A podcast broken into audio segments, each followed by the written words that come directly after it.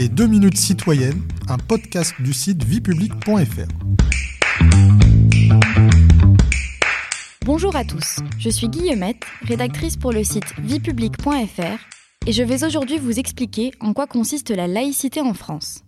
Le principe de laïcité, tel qu'il est inscrit dans la Constitution de 1958, est le fruit d'un long processus de laïcisation et de sécularisation engagé depuis la Révolution française.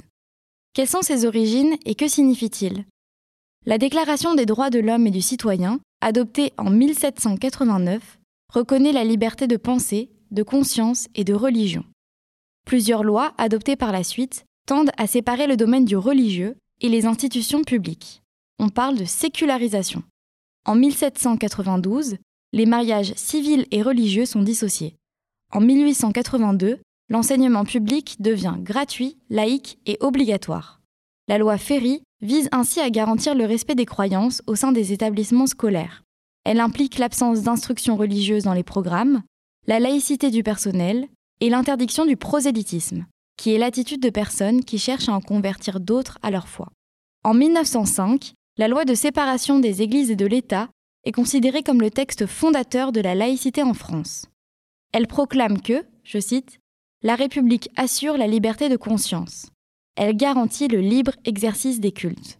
La loi met fin au régime du Concordat, un accord conclu entre le pape et Napoléon en 1801 visant à réconcilier l'Église catholique et l'État français. Désormais, la République ne reconnaît, ne salarie ni ne subventionne aucun culte. Il en résulte le respect de toutes les croyances, l'égalité de tous les citoyens devant la loi sans distinction de religion, la garantie du libre exercice des cultes, la neutralité de l'État, l'absence de culte officiel et de salariat du clergé. Comment le principe de laïcité est-il appliqué? D'abord, le principe de laïcité ne s'applique pas sur tout le territoire français. En Alsace-Moselle et en Guyane notamment, l'organisation des cultes reste soumise au texte antérieur à la loi de 1905. Ensuite, la laïcité a fait l'objet de diverses interprétations depuis le début du XXe siècle. Plusieurs textes ont ainsi modifié ou précisé la mise en application de la loi de 1905.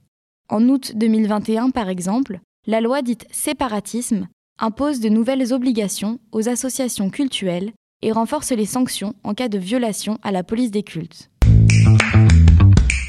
Vous pouvez réécouter ce podcast et toutes nos séries sur vos plateformes préférées et notre chaîne YouTube. N'hésitez pas à vous y abonner. Et pour en savoir plus, rendez-vous sur notre site internet viepublic.fr et nos réseaux sociaux. On se retrouve très bientôt. Au revoir à tous.